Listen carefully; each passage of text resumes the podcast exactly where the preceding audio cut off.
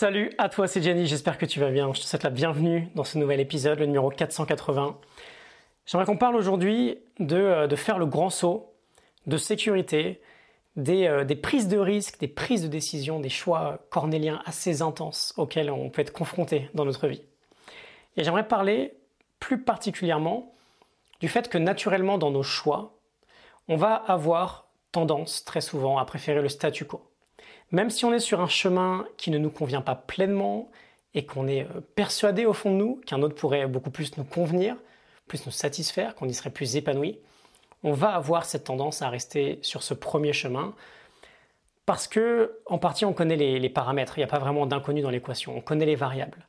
Et entre le connu et l'inconnu, ça semble évident, on va avoir forcément tendance à choisir le connu même si au fond de nous, il y a ce truc qui nous dit euh, qu'un autre choix pourrait être bien plus excitant, pourrait nous offrir bien plus de, de kiff et à bien plus de potentiel. Et j'aimerais t'aider aujourd'hui à voir les choses, à appréhender ce type de grande décision d'une manière légèrement différente. Et on va voir ensemble comment on peut jouer tous les deux autour de, de cette idée. Évidemment, comme toujours, avant de démarrer, je te propose d'être à l'écoute de toi-même durant ce contenu, de voir ce qui se passe à l'intérieur, sans juger, sans donner d'avis. Et concernant tout ce que je vais te raconter, Garde avec toi tout ce qui te parle, sens-toi pleinement libre de jeter tout le reste par la fenêtre. Alors pour donner un peu de, contexte, j'ai quelques exemples qui me, qui me viennent en tête. Le plus gros serait peut-être celui qui implique une forme de rupture dans notre vie. Quitter son job par exemple, pour se lancer dans une aventure euh, plus entrepreneuriale. Peu importe l'intensité, hein, ça peut être euh, quelque chose d'assez petit qui nous tient à cœur, ou ça peut être un gros truc, très, très ambitieux, vraiment peu importe. Dans ces moments-là, on peut être facilement tiraillé, pendant des longues années d'ailleurs, entre rester dans l'univers qu'on connaît, même si on sent que ah, c'est pas génial notre vie, il n'y a rien d'incroyable, c'est plutôt bof, et faire une sorte de grand saut euh, dans le vide, sauter dans l'inconnu, se, lancer à son propre compte par exemple. On peut retrouver le même schéma aussi euh, dans un couple, ou un autre exemple dans un milieu pour le coup plus entrepreneurial, avec des sujets que je rencontre très souvent dans mon travail, on est euh, parfois dans des périodes très importantes où on va réfléchir à des grandes décisions avec l'idée de, pivoter, peut-être de recruter, de lancer une offre qui est un peu folle. On est face à une décision, en tout cas, entre d'un côté quelque chose qu'on connaît, le statu quo, et de l'autre quelque chose que l'on ne connaît pas, peut-être ce fameux euh, saut dans le vide. Prenons du recul. Qu'est-ce qui se passe euh, dans ces situations-là? On a toujours l'impression, en face d'une direction complètement nouvelle pour nous, de devoir choisir entre d'une part cette incertitude de l'inconnu, du nouveau chemin, et d'autre part cette certitude du connu, celui sur lequel on est actuellement. On pense que d'un côté, soit on saute dans l'inconnu et on n'a aucune idée de ce qui va se passer, c'est extrêmement incertain, soit de l'autre côté, on reste dans ce qu'on connaît et là, on sait ce qui va se passer. Il y a une notion de certitude absolue en nous qui peut émerger. Et bien sûr, ça génère un sens d'insécurité vis-à-vis de l'inconnu, et ça nous conforte dans un sens de sécurité vis-à-vis du connu. Et on va naturellement la rechercher, cette sécurité dans notre vie. Mais ce qui est dangereux ici, c'est l'aspect tout noir ou tout blanc. C'est la tendance très extrême qui va se dégager. Soit c'est très incertain, soit c'est très sûr, on connaît on associe incertitude avec insécurité et on associe certitude avec sécurité. Et ce type de pensée très extrême, en général, c'est pas forcément très sain, c'est même plutôt dangereux. Pourquoi? Parce que ça, bloque l'énergie, en fait. Ça crée des évidences qu'on peut absolument pas remettre en question, tellement ça paraît évident. Ça bloque la réflexion. Et si, et si en réalité, c'était loin, c'était très loin d'être tout noir ou tout blanc? Et si en fait c'était beaucoup plus nuancé que ça?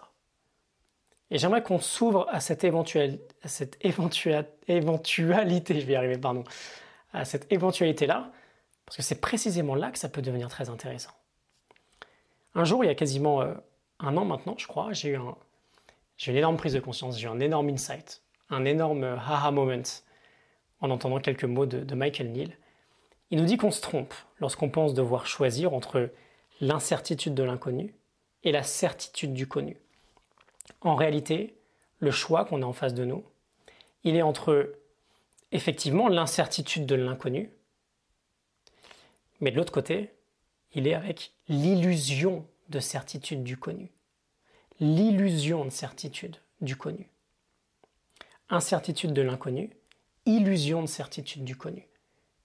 Il n'existe aucun futur certain. Il n'existe aucun avenir certain. On a beau maîtriser des paramètres, en réalité, on n'a vraiment aucune idée finalement de ce qui va se passer. De ce qui va se passer dans 10 minutes, demain, après-demain, dans une semaine, dans un mois, dans un an, dans 5 ans, dans 15 ans. L'avenir est à créer. Il n'y a rien d'écrit obligatoirement dans notre sens. En réalité, même le connu est incertain. Même l'option du connu est incertaine. On n'a aucune idée de ce qui va se passer, peu importe le nombre de paramètres qu'on maîtrise. C'est juste que maîtriser des paramètres donne l'illusion de savoir ce qui va se passer. Et reprenons notre exemple du, salarié qui voudrait tenter une aventure entrepreneuriale. Avec une pensée quasi naturellement tout noir ou tout blanche, tout noir ou toute blanche, il pourrait se dire Ok, choix A, je reste, je sais où je vais, j'ai un emploi, je sais que je vais être payé tous les mois, ma sécurité financière est assurée pour les prochaines années, elle est connue, etc. Choix B, je pars, et là c'est nimp, euh, j'ai aucune idée de ce que je vais même être capable de faire ou de ce que je vais être capable de me payer euh, rien que dans trois mois. Bon, bah dit comme ça, là on a un, un blocage d'énergie. Là c'est clair que le choix il est vite vu en fait. Et c'est ce qui fait qu'on reste facilement dans une forme de statu quo. Parce qu'il n'y a pas vraiment de choix, c'est trop évident. Bon, en réalité, si on est plus juste, la différence entre les deux options, elle est beaucoup plus nuancée. Tout d'abord, ce choix A, il n'est pas si sûr que ça. La boîte qui m'embauche peut couler, mon secteur peut s'effondrer. Ça se trouve, dans 5 ans, ma compétence principale, elle vaut plus grand-chose, parce que le marché a tellement évolué. Et ça va vite aujourd'hui, tout ce qui se passe. Bref, j'ai l'illusion que parce que je connais, il y a une forme de... comme une forme de sécurité infinie, en fait. Mais c'est faux il n'existe aucun type de sécurité infinie.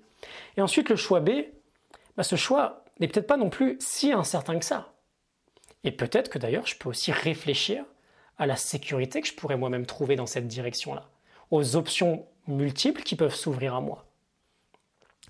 Plutôt que de m'arrêter à noir ou blanc, où bah, du coup, euh, on ne réfléchit pas, on ne s'ouvre pas, la pensée est bloquée, parce que le choix est trop évident.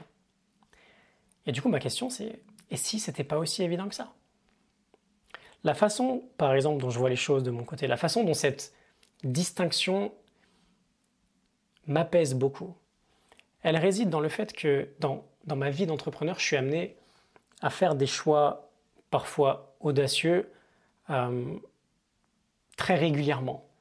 Je suis amené à tenter des choses, à lancer de nouveaux projets. Et à chaque fois, et c'est inévitable, ça crée des impressions de saut dans le vide, de saut dans l'inconnu. Ça fait peur.